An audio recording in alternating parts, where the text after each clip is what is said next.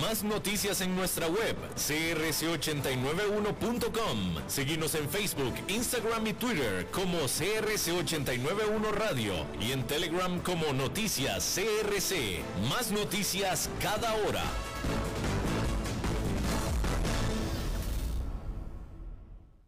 CRC 89.1 Radio y Cadena Radial Costarricense no se hacen responsables por las opiniones emitidas en este programa.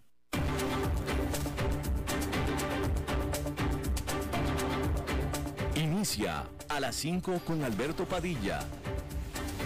Un programa diseñado con el objetivo de llevarte diariamente un tema de actualidad, acompañado siempre de reconocidos editorialistas, de lunes a viernes a las 5 de la tarde por CRC 89.1 Radio, a las 5 con Alberto Padilla.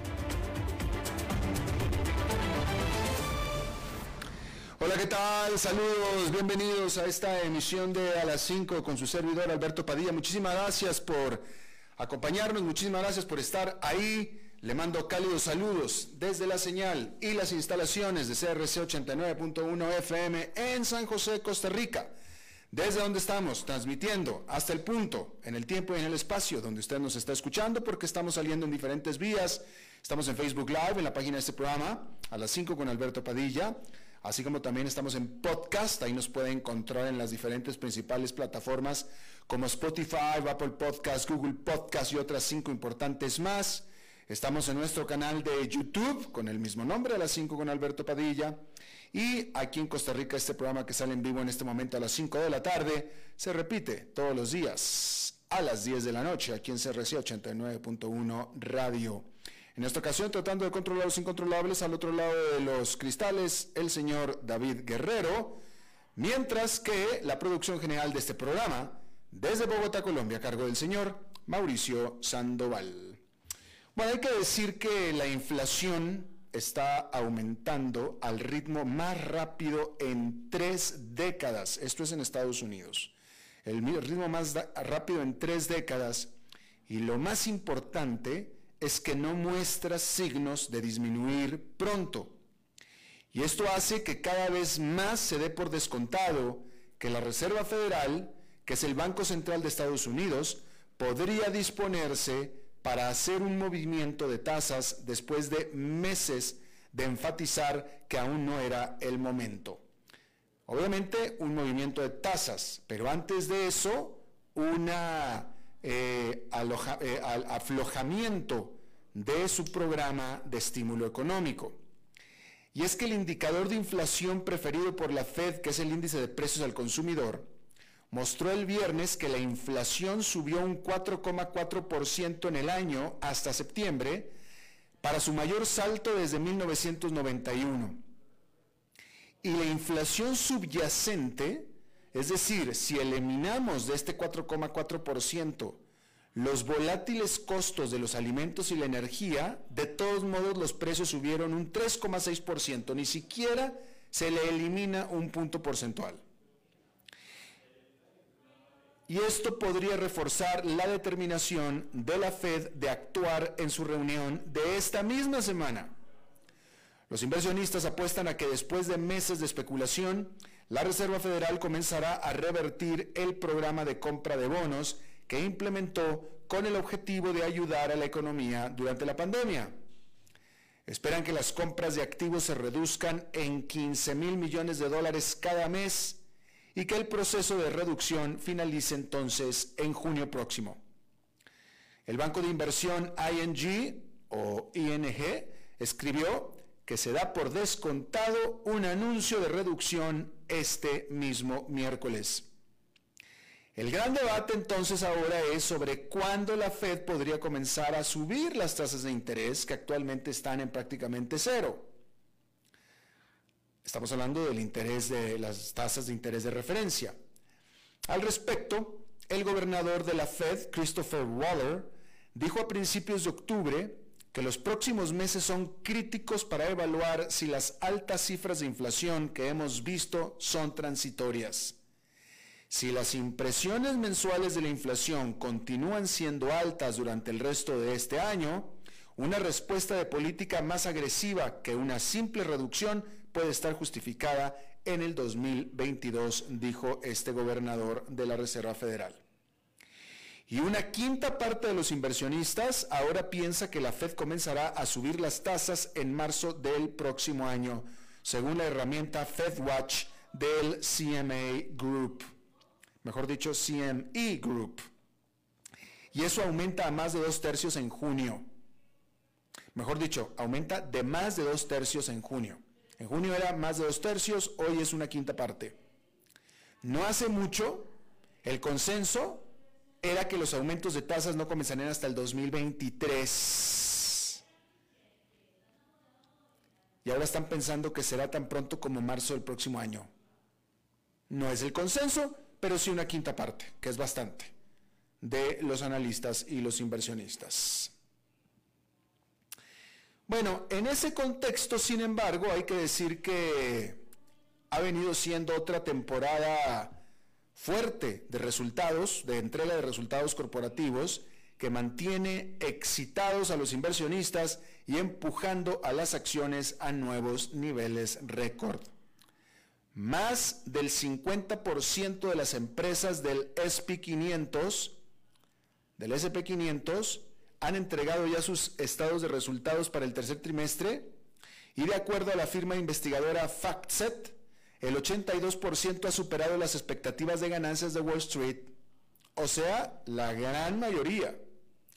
Eso está ayudando a producir una lectura de codicia en los principales indicadores de codicia y medio empresarial, que es básicamente sentimiento o confianza. FactSet reporta en una nota publicada el viernes que el consenso de los analistas también esperan un crecimiento de las ganancias del más del 20% para el cuarto trimestre y un crecimiento de las ganancias de más del 40% para todo el año.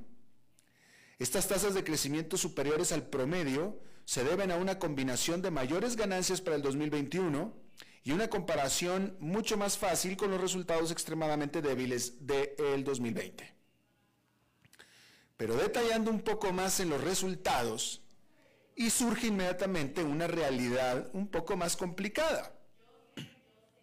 Con una brecha en el desempeño que se abrió durante la pandemia entre las empresas digitales y las empresas físicas.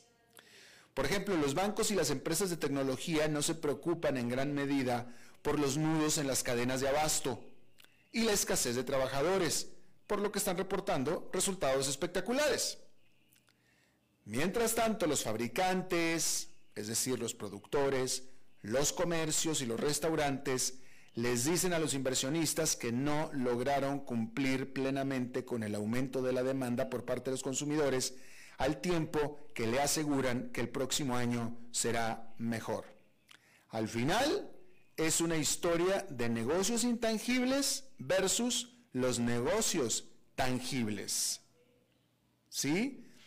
Un ejemplo nada más. Ayer estaba hablando yo con una muy buena amistad en Atlanta, en Estados Unidos, y ella, esta amiga, eh, estaba entrando al supermercado a hacer compras, un gran supermercado, y cuando entró se dio cuenta que adentro del supermercado no había los carritos para hacer las compras. No había carritos, no estaban. Y no era que el supermercado estaba lleno de clientes, era que todos los carritos estaban afuera en el estacionamiento y que nadie los había metido de vuelta. Es decir, no había suficiente personal en el supermercado. Ahí está una, muestra de la calle de cómo esta escasez de trabajadores está afectando a las empresas. En otro ejemplo, Microsoft está ganando terreno en la solidez de su negocio en la nube y en la demanda de software de colaboración de trabajo. Y dijo la semana pasada que ganó 20.500 millones de dólares en su trimestre más reciente, que es un 48% más. Mientras que la General Motors dijo que los ingresos cayeron casi un 25%, a pesar de los altos precios récord en los que está vendiendo sus automóviles, ya que la escasez de chips de computadora golpeó la producción lo que le impide satisfacer la demanda de los clientes. En pocas palabras, General Motors dijo, todo lo que produzco lo vendo y lo vendo rápido y caro. El problema es que estoy produciendo muy poquito. Por su parte, las empresas que abarcan la economía física y la digital, incluidas en estas Apple y Amazon, indicaron que también estaban siendo golpeadas por problemas en la cadena de suministro. Dicho esto, como indican los datos de FactSet, la inflación y los problemas de envío no parecen estar perjudicando las ganancias corporativas, al menos sensiblemente. Los márgenes se han mantenido debido a las fuertes ventas, a la inversión en tecnología, que aumenta la eficiencia y productividad, y por supuesto, porque las empresas están subiendo los precios cuando pueden hacerlo. Cuando pueden hacerlo. Pero es importante mencionar cómo en este entorno en el que los costos les han aumentado a muchas de las empresas, han logrado mantener sus márgenes de utilidad, no nada más debido a la alta demanda por parte de los productores de Estados Unidos que están demandando muchos productos y servicios, sino a la inversión en tecnología, que esta inversión típicamente, si es bien aplicada, si es una correcta inversión, aumenta la eficiencia y la productividad. Y eso hace a la empresa más competitiva para el futuro y para este tipo de eventualidades. Bueno, y después de una... Déjeme le pregunto a usted, ¿usted ya fue al cine? ¿Usted ya volvió al cine después de la pandemia? David, ¿tú ya fuiste al cine? ¿Ya fuiste al cine después de la pandemia? Yo no. No me han invitado tampoco, pero no he ido al cine. Ni quien me invite va exactamente. Tipo más impresentable. Pero el punto es que yo no he ido y antes sí iba pero yo no he ido. Pero también, después de una larga y dolorosa pausa durante la pandemia, la gente está de vuelta a las salas de cine. Octubre fue el mes de mayor recaudación para la taquilla de Estados Unidos desde que iniciaron los confinamientos por la pandemia. Los cines recaudaron más de 600 millones de dólares en ventas de entradas gracias a grandes estrenos como Venom, Let There Be Carnage, No Time to Die y Dune. No Time to Die de James Bond y el clásico Dune.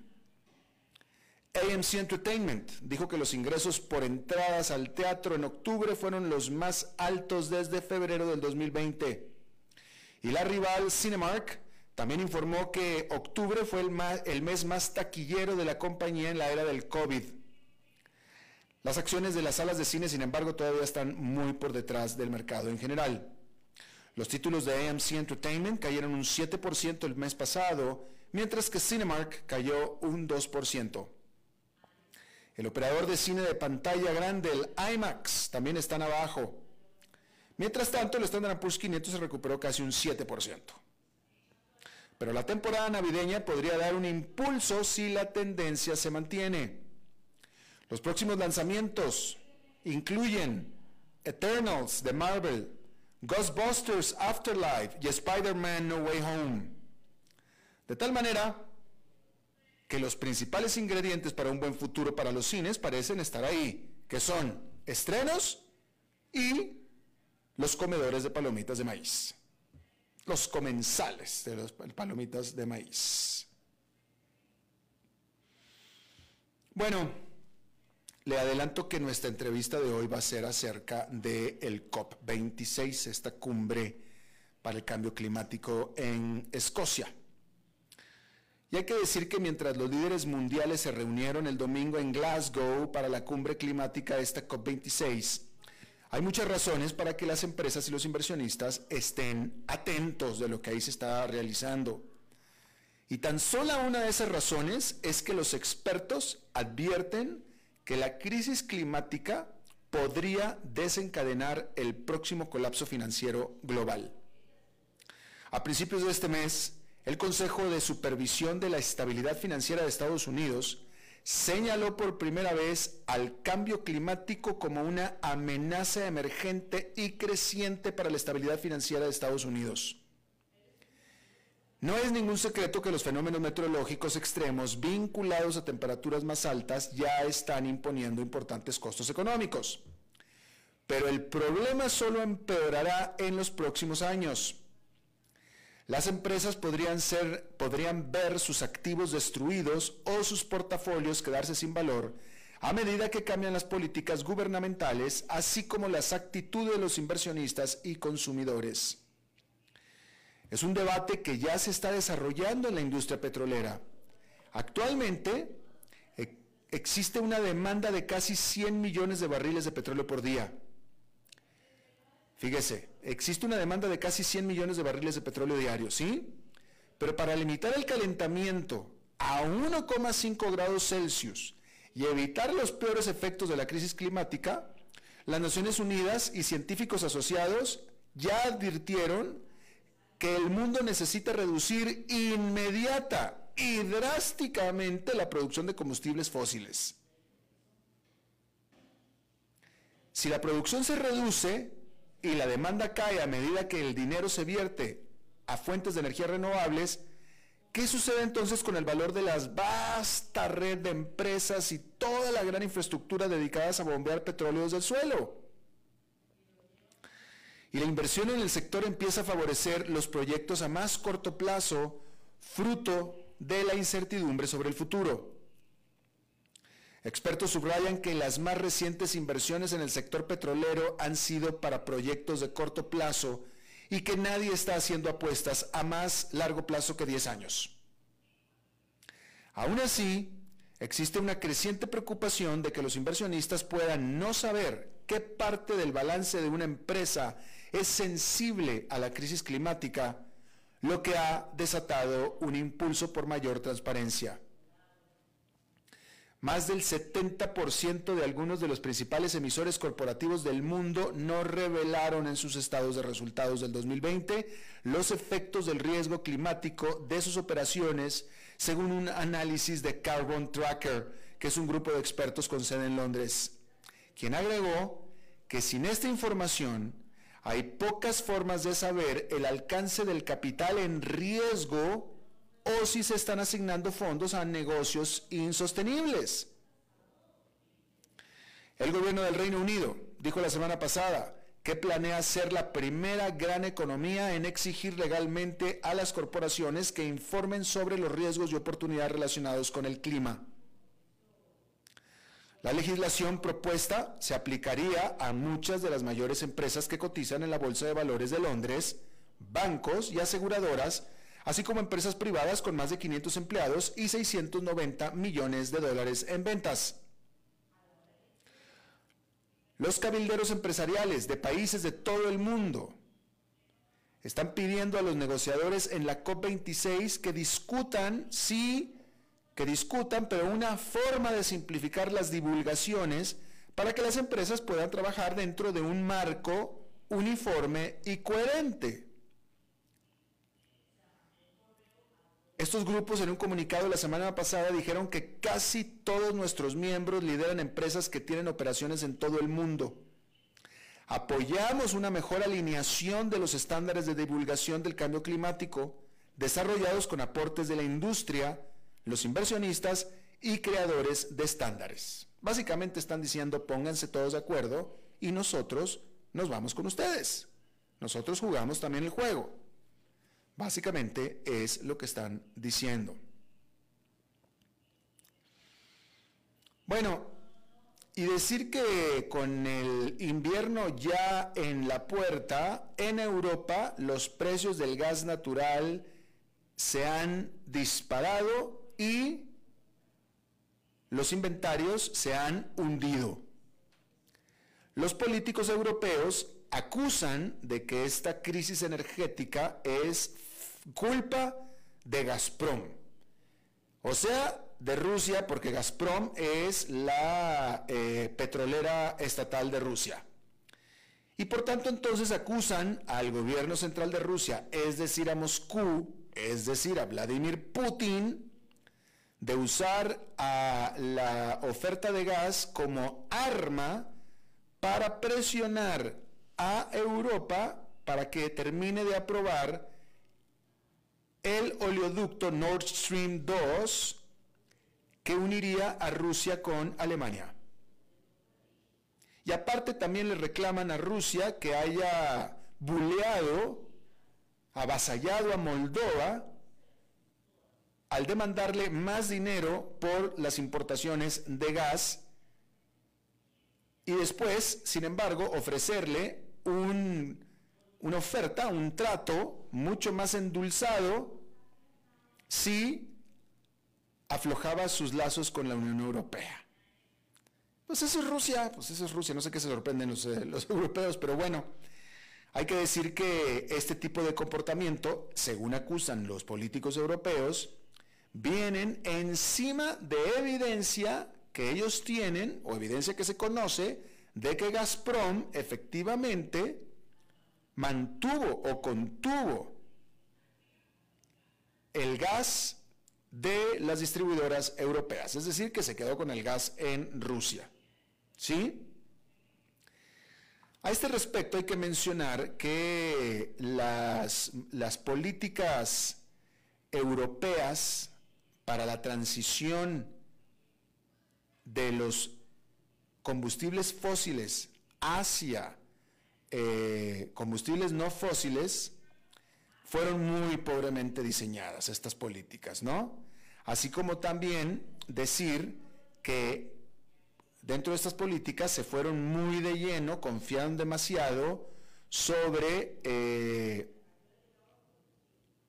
energía renovable que resulta intermitente en su oferta, ¿sí? Intermitente, como puede ser de eólica o pues también de, solar, ¿no? Pues si usted tiene energía solar, pero en un lugar muy nublado, pues entonces no tiene mucha energía solar. Y si tiene usted mucha dependencia de energía eólica, pero los vientos no soplan todo el año, pues entonces va a haber parte del año que va a tener problema. Lo mismo con la hidroeléctrica, si no llueve todo el año, pues va a tener problema eventualmente. Eso es lo que está pasando en Europa. Y otro problema grande de Europa es que, en, específicamente en Alemania, cerró, dejó de usar la que es la energía eléctrica más limpia de todas y garantizada, y también económica, que es la nuclear que si se maneja bien y todo, pues no tiene ningún problema, ¿no? Pero pues desafortunadamente el nombre nuclear tiene muy mal nombre y por eso en Alemania lo cerraron. Y todo esto son las raíces de las causas de la crisis energética en Europa. Decir, sin embargo, que los precios del gas en Europa se bajaron, bajaron un poquito, después de que se informara que el presidente de Rusia, Vladimir Putin, muy buena gente él, muy condescendiente, ordenó a Gazprom él comenzar a volver a llenar los tanques de almacenamiento de Europa tan pronto como a comienzos de este mes que está comenzando. Claro, después de que llenaron por completo o que llenaran por completo esta parte de la orden, no, van a llenar primero los rusos, los tanques rusos. Y bueno, de esa manera es como de todos modos, Vladimir Putin mantiene su poder, su poder sobre Europa. Porque este asunto de, usar como arma la oferta de gas a Europa de, por parte de Rusia no es nueva, ¿eh? Esto es, esto es de siempre. Todos los invernos es lo mismo, de hecho. Y desde Vladimir Putin, peor. Y Vladimir Putin lleva 15 años en el poder, así es que ya sabe. ¿Sí? Bien, nos vamos a Asia porque hay que decir que varios eh, elementos positivos han ayudado a la economía de Hong Kong a recuperarse cuando menos de manera parcial después de la miseria del año pasado. Eh, porque decir que el Producto Interno Bruto de Hong Kong anual está mostrando un crecimiento de 5,4% al tercer trimestre según los datos que se dieron a conocer este lunes, 5,4% anual. Eh, y también Hong Kong no ha reportado un solo caso de transmisión de COVID-19 local en más de tres semanas. Y decir entonces, por tanto, que el bullicio citadino normal de Hong Kong está regresando y de hecho en estos días ha excedido los niveles prepandémicos de acuerdo a eh, información de movilidad recogida por Google, es decir, las señales de teléfonos celulares, los usos de tarjetas de crédito, etcétera, ¿no? Y todo esto es porque el gobierno de Hong Kong había entregado a todos sus ciudadanos unos vouchers, unos vales para comprar que expiran próximamente si no se usan. Toda la gente está saliendo a usarlos, lo que estimula la economía. Sin embargo, decir que Hong Kong no puede realmente prosperar sin que su vecino, su único vecino, también libere sus fronteras y su economía. Estamos hablando, por supuesto, de China, donde el gobierno de Beijing todavía tiene fuertes restricciones eh, eh, para, para, viajar, para movilizarse eh, dentro de China y también para los que vienen de fuera hacia China. ¿Sí? Y bueno, pues este, también el propio Hong Kong debe todavía también de aflojar las reglas al ingreso que también tiene China. Porque hoy en día si usted quiere viajar a China, lo encierran en un hotel 14 días de cuarentena. Bienvenido a Hong Kong. ¿Sí? Y bueno, como usted sabe, Hong Kong siempre ha sido como una puerta de entrada hacia China y también hacia el mundo y eh, bueno, pues ha estado básicamente aislada. Y bueno, eh, para que Hong Kong le abra la puerta a China, debe definitivamente eh, sellar su puerta hacia el resto del mundo. Pues ahí lo tiene usted. Y bueno, hay que decir que allá en Nueva York esta fue una jornada positiva, la primera jornada del mes de noviembre, una jornada positiva con el Dow Jones y el Standard Poor's 500 rompiendo récords, por cierto. El índice industrial Dow Jones subió 0,26%, el Nasdaq Composite con una ganancia de 0,63% y el Standard Poor's 500 un avance de 0,18%. Vamos a hacer una pausa y regresamos con nuestra entrevista de hoy con Alberto Padilla por CRC 89.1 Radio. Es tiempo de celebrar los buenos momentos. De disfrutar con los tuyos, con quienes te hacen reír. Es tiempo de celebrar lo que te mereces con aquellos que compartís la experiencia de vivir. Porque siempre tendremos a alguien con quien celebrar. Nairide, bodegas y viñedos de la región de Mendoza. Búscanos como lairidecr.com. Novena edición de la Expo Pyme del Bicentenario, conmemorando nuestro talento. Charlas, rueda de negocios, asesoría, mercado Pyme virtual, exposición de productos y servicios. Del 5 al 7 de noviembre en el Centro de Convenciones de Costa Rica. Entrada y parqueo gratuito. Organizan Make, INA y Gobierno de la República. Coorganizan Procomer, MISID, Ministerio de Cultura y Juventud, ICT, INAMU y el MAG. Colabora UNED y Fundación UCR. Patrocinan Banco Nacional de Costa Rica, Instituto Nacional de Seguros, BAC, Da Vivienda, Colby, Conicip, Credicu y Cadena Radial Costarricense. Un evento esencial Costa Rica. Active dos fracciones del gordo navideño en la app JPS a su alcance y reciba bonificaciones si son números altos. Participe. Cada viernes se rifarán 100 enteros para el sorteo del gordo. Son 800 enteros en total. Desde los verdes bosques de nuestra montaña nos llega agua Cerros de la Riva, agua fresca de manantial que te permitirá vivir en equilibrio, proteger tu salud y la de tu familia, libre de sustancias químicas, envasada sin alterar su naturaleza a 2.000 metros de altura. Agua Cerros de la Riva, naturalmente neutral. Búscanos como cerrosdelarriba.gmail.com. Llámanos al 8374 3229. Cerros de la Riva, Live Spring Water. Desde Maipú, Mendoza, la tierra del olivo nos llega aceite de oliva Laur. Su delicada y elegante textura, así como su afrutado aroma vegetal, lo convierten en un aceite especial para paladares exigentes. Disponible en tres variedades: Laur Cruz de Piedra, Laur Aceite de Oliva Extra Virgen y Laur Gran Mendoza Aceite de Oliva Extra Virgen. Lo mejor de tres zonas en una sola botella. Galardonado con el Gran Prestige Gold en el Terra Olivo 2018. Aceites de oliva Laur no pueden faltar en tu mesa. De venta en todas las tiendas, don Fernando. Es tiempo de celebrar los buenos momentos. De disfrutar con los tuyos, con quienes te hacen reír. Es tiempo de celebrar lo que te mereces con aquellos que compartís la experiencia de vivir. Porque siempre tendremos a alguien con quien celebrar.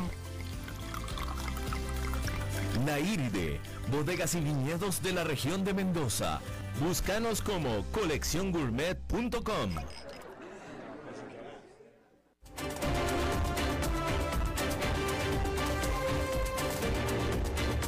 Seguimos escuchando a las 5 con Alberto Padilla. Este domingo en Glasgow, en Escocia, eh, se inauguró la COP26 esta cumbre climática de las Naciones Unidas y cumbre, por supuesto, significa que presidentes de eh, los principales países del mundo están reunidos ahí, varios de Latinoamérica, Joe Biden de Estados Unidos, etcétera.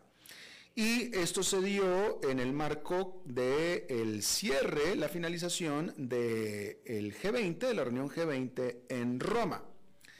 Y el problema es que eh, la declaración final de la reunión G20 pues no fue bien recibida en la conferencia del COP26, ¿no? O sea, digamos que la conferencia del COP26 empezó con mal tono por lo que dijeron los que estaban en el COP26 un día antes en Roma. Y el problema es que los, los, los G20, los 20 países más grandes del mundo, que son responsables por aproximadamente el 80% de las emisiones de gases de efecto invernadero, reafirmaron en Roma el sábado su compromiso con el Acuerdo de París del 2015 de perseguir los esfuerzos para mantener la temperatura global no más a no más de 1.5 grados centígrados por encima de los niveles preindustriales. Sin embargo, eso dijeron que lo iban a, a mantener, ¿no? Pero no dijeron cómo.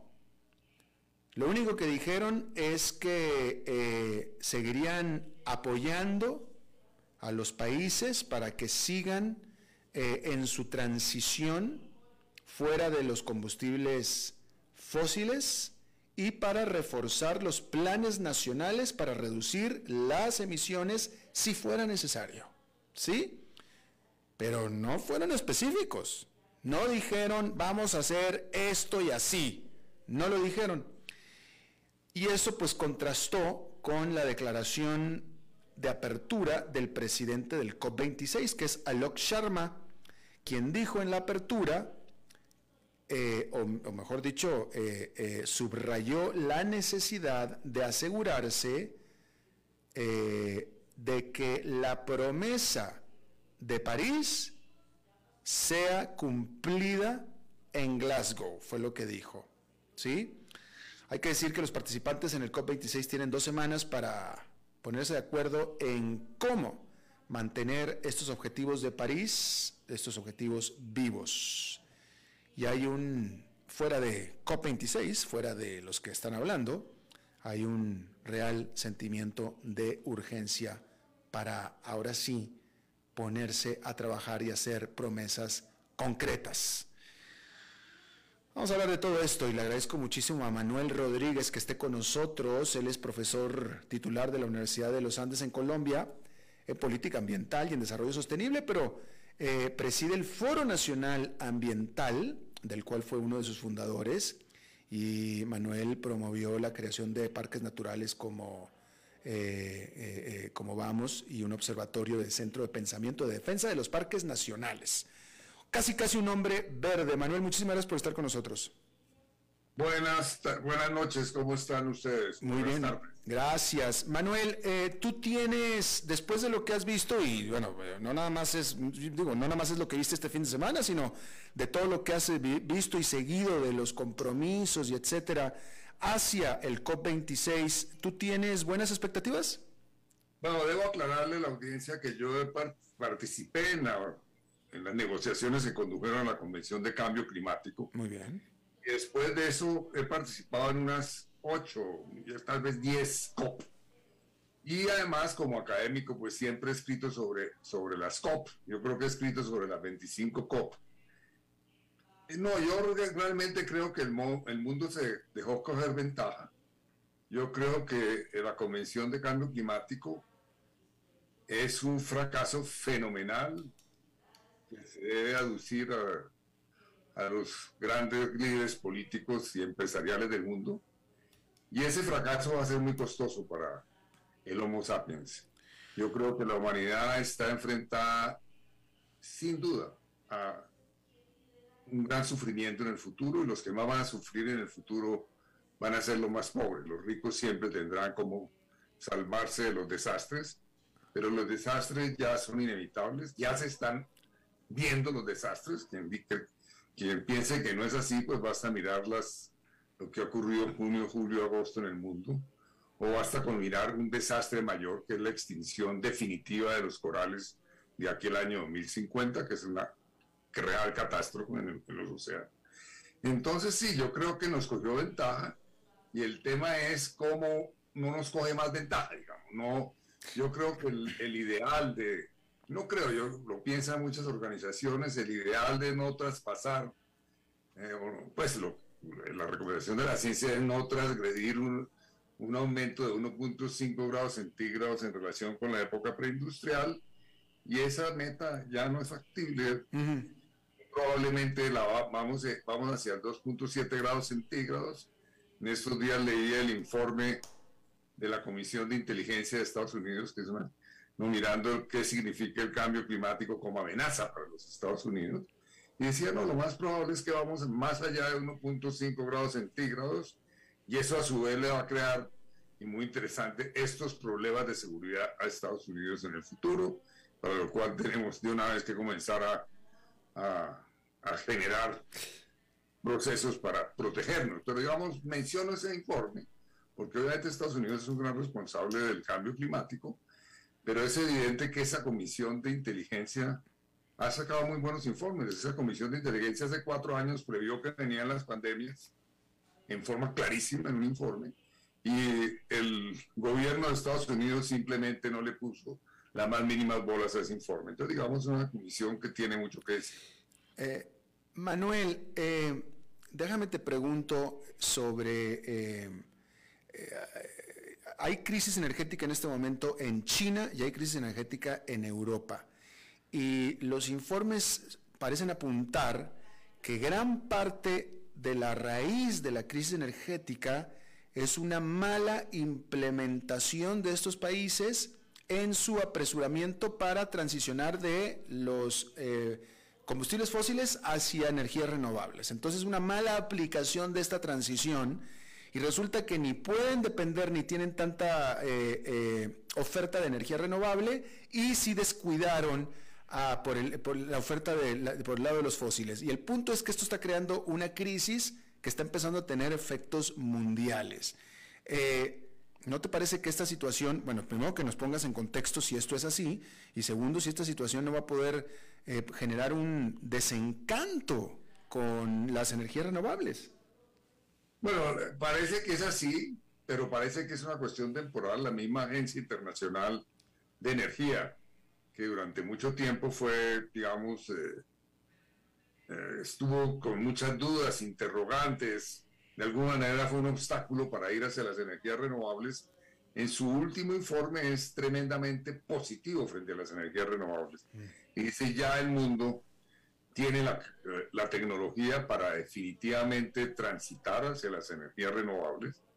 Eh, el tema tiene que ver con la voluntad política y obviamente el tema también tiene, tiene unos obstáculos tecnológicos, como tiene que como es el ejemplo de las redes, como es el, caso de las baterías para almacenar energía renovable que es intermitente, etcétera.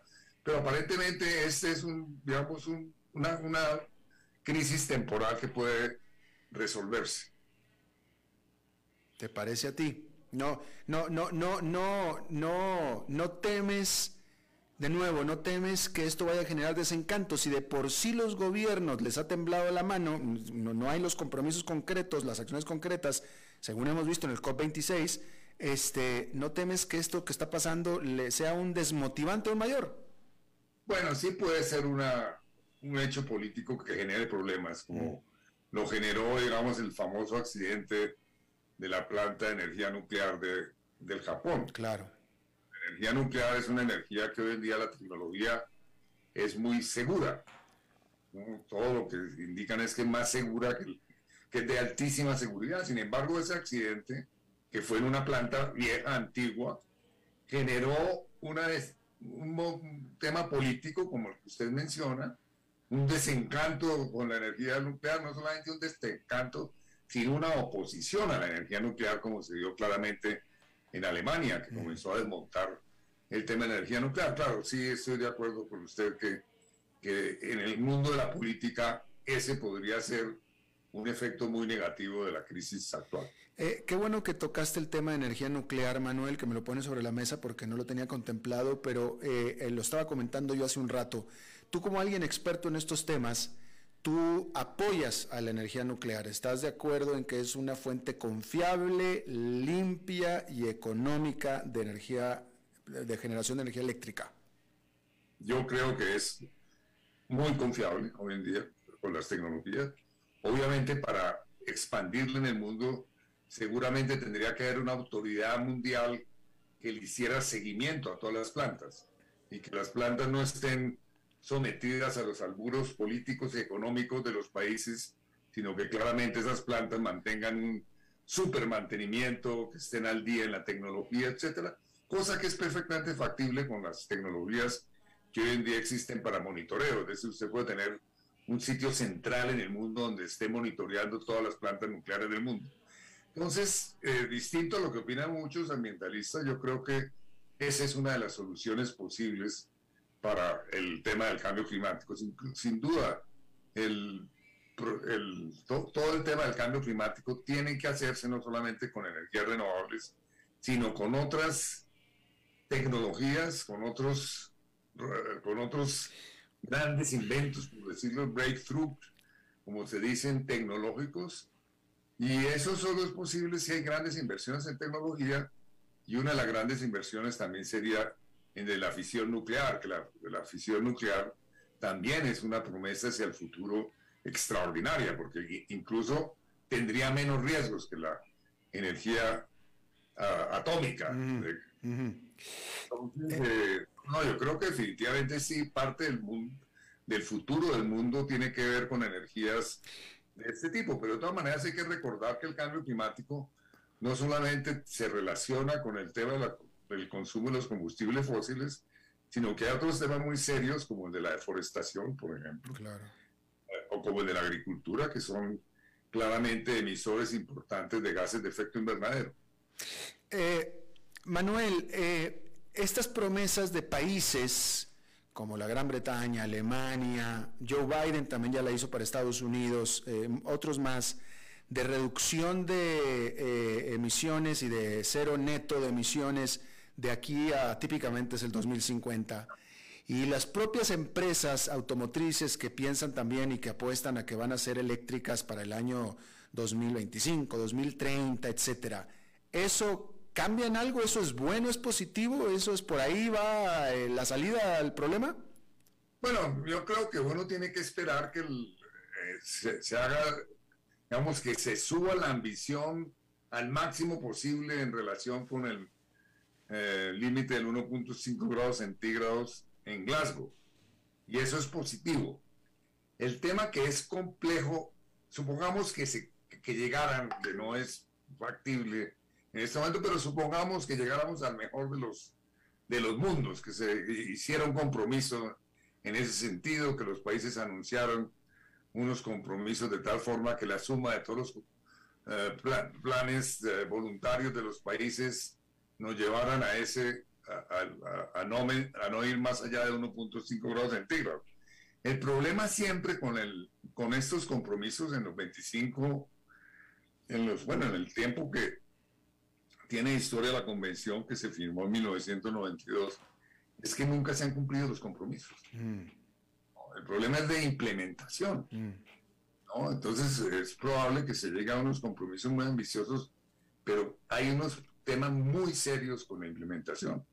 Eh, yo creo que el mejor ejemplo es el mismo Acuerdo de París, que si uno mira del 2015 al 2021, lo que tendrían que haber hecho los países para acercarse a su meta hacia el 2030, lo que tenían que haber hecho en estos cinco años, digamos, que era 16, 17, 18, 19, 20, 21, seis años, eh, pues no, no lo han hecho.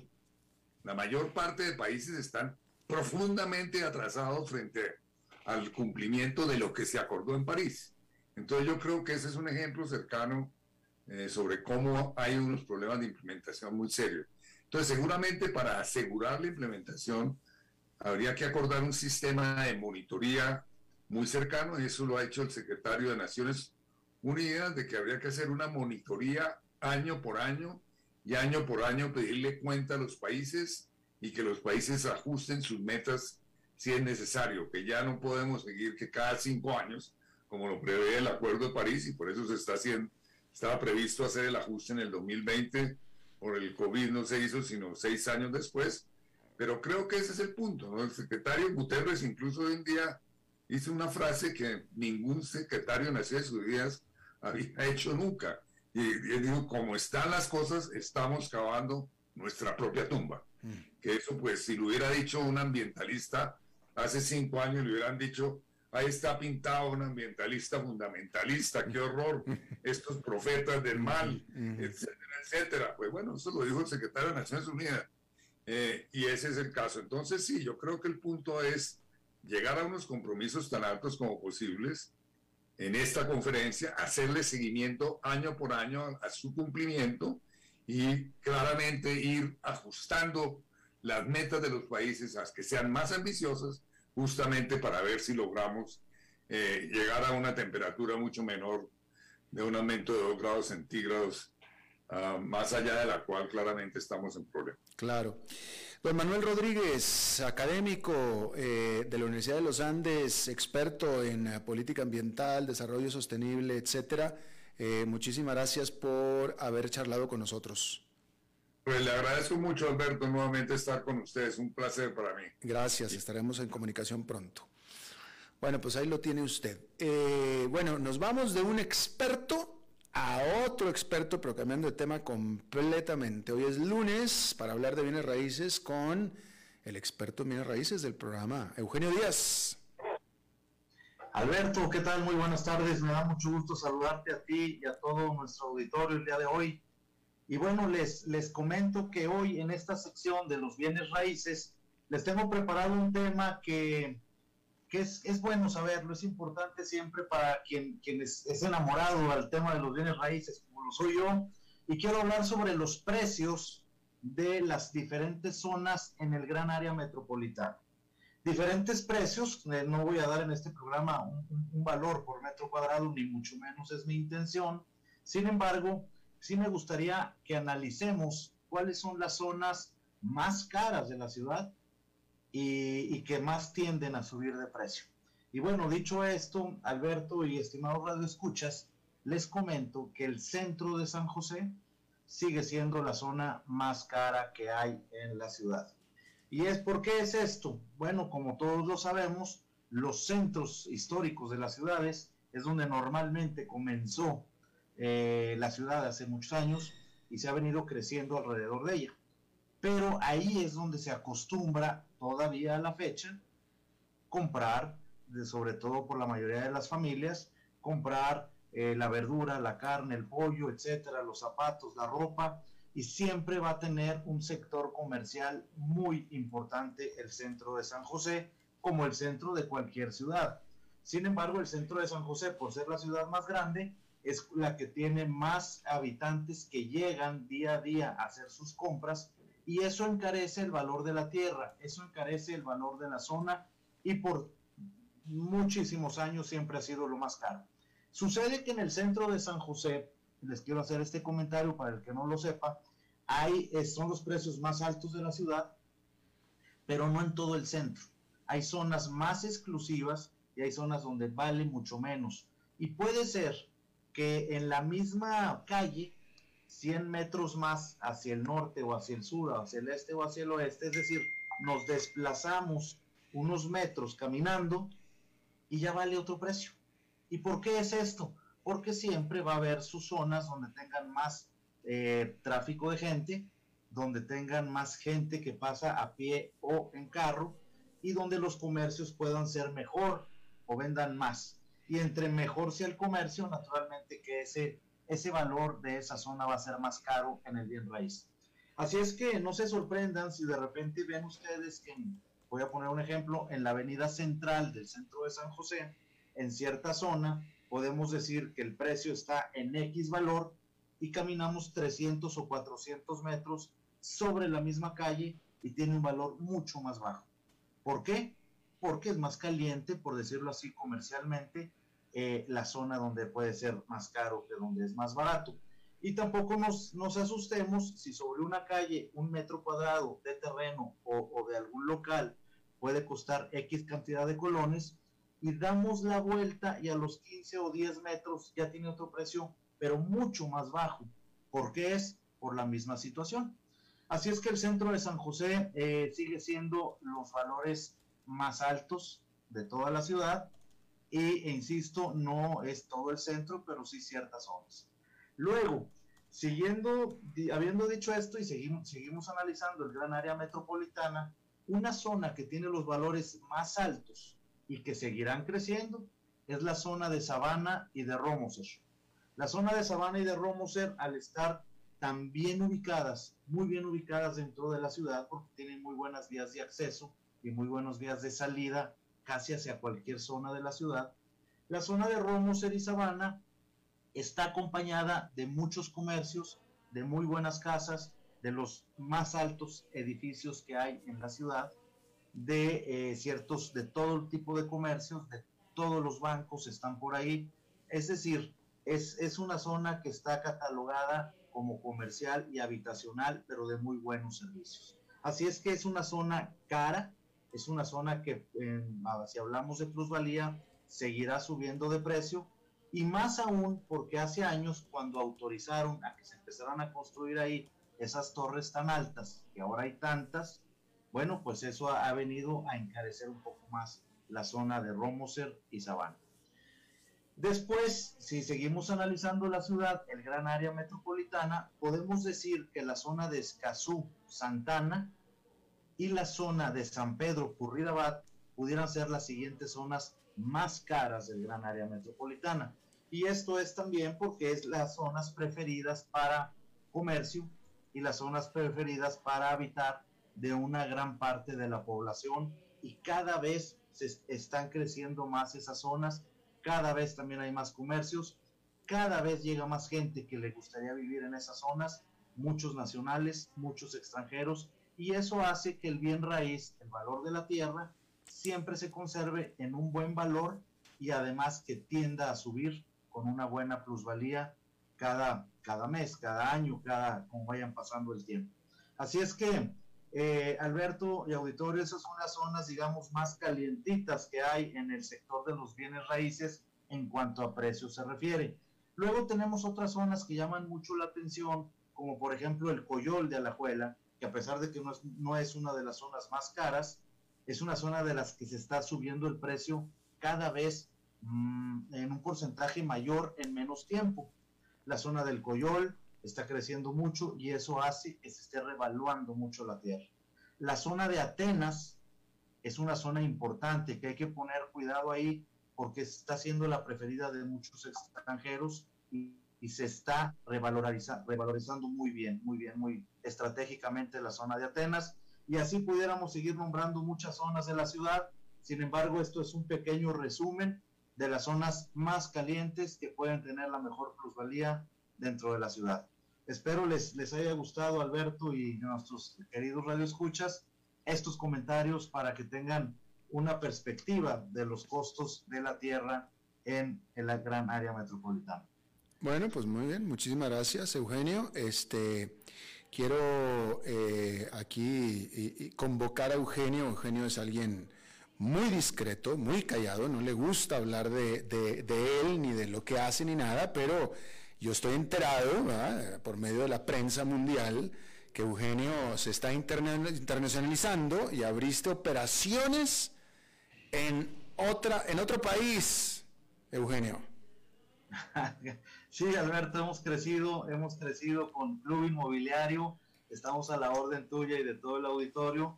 Ahora también oficina en Tamarindo, Guanacaste, junto con eh, la franquicia Keller Williams KW. Hemos venido creciendo y damos estos servicios inmobiliarios de alquiler, compra o venta y nos puede localizar en nuestra página web o en nuestro teléfono. Muy bien, muchísimas gracias. Eugenio, gracias. Eugenio Díaz. Muchas gracias, Alberto. Estamos para servirles y que tengan un una feliz semana a todos ustedes. Eh, hay que recordar que Eugenio Díaz tiene su programa Club Inmobiliario aquí mismo en CRS 89.1 los sábados a las 2 de la tarde, ¿no? A, las, a la 1 de la tarde. A la 1 de la tarde de 1 a 2 de la tarde, aquí en 89.1. Bien, eso es todo lo que tenemos por esta emisión de A las 5 con su servidor Alberto Padilla. Muchísimas gracias por habernos acompañado. Espero que termine su día en buena nota, en buen tono y nosotros nos estamos reencontrando en 23, en 23 horas. Que la pase muy bien. Concluye.